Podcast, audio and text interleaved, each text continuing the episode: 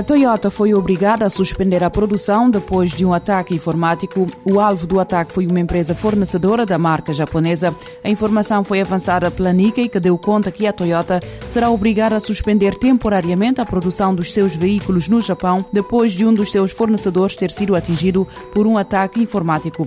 A empresa fornecedora que foi afetada é a Kojima Industries Corporation, responsável pela produção de componentes para o interior e exterior dos veículos da marca japonesa. A Toyota confirmou que suspendeu 28 linhas de produção em 14 fábricas localizadas no Japão. O governo dos Açores quer posicionar a região como um hub transatlântico para atividades relacionadas com o espaço e o aeroespacial.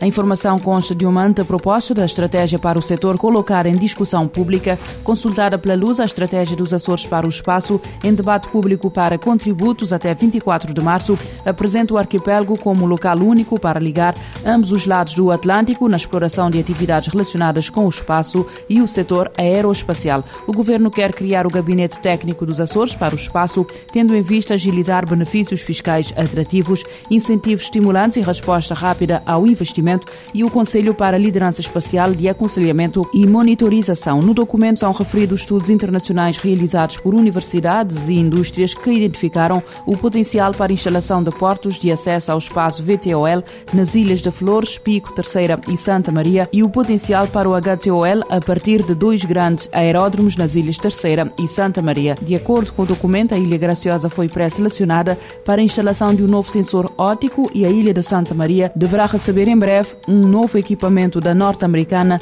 Liu Labs para fins semelhantes. Windows 11 será melhor otimizado para tablets. A versão Insider recebeu uma série de novidades que vão ajudar a melhorar a experiência. A Microsoft está a lançar gradualmente uma série de mudanças para o Windows 11, mudanças estas que de momento só se encontram disponíveis para quem está a experimentar a versão Insider. Além um novo painel da widget, esta nova versão conta com uma barra de tarefas otimizada para os utilizadores de tablets. Esta nova barra é capaz de ficar mais reduzida na base do ecrã, mostrando apenas informação essencial como bateria, Wi-Fi e horas, e quando chamada, ao arrastar o dedo para cima e a partir da base, exibe todas as informações lá eh, contidas. Estas novidades estão atualmente a ser testadas e não há garantia que venham a fazer parte da versão final do Windows 11. As televisões da Sony receberam uma das atualizações mais aguardadas. O VRR apenas está disponível para televisões com processador XR. Os detentores da televisão Bravia XR da Sony têm disponível uma atualização muito especial e que será útil sobretudo para os aficionados por videojogos. A atualização introduz a funcionalidade VRR que permite desfrutar de uma taxa de atualização variável. A Sony já tinha indicado que as suas televisões receberiam esta funcionalidade por via de uma atualização a qual tem agora direito a um lançamento gradual. Todavia, o VRR não estará disponível para todas as televisões Bravia, apenas para as que tenham o processador XR. A NASA anunciou que a primeira missão tripulada do programa Artemis não será realizada antes de 2026, como conta o site space.com.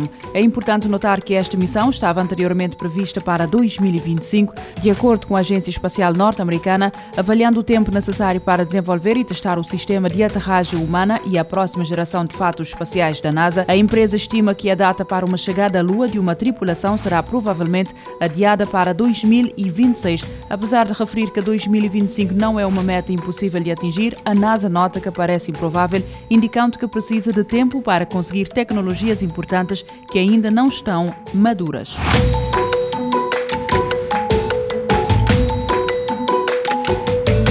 Futuro agora, com o apoio da Agência Reguladora Multissetorial da Economia. Este programa está disponível em formato podcast no Spotify e em radiomorabeza.cv.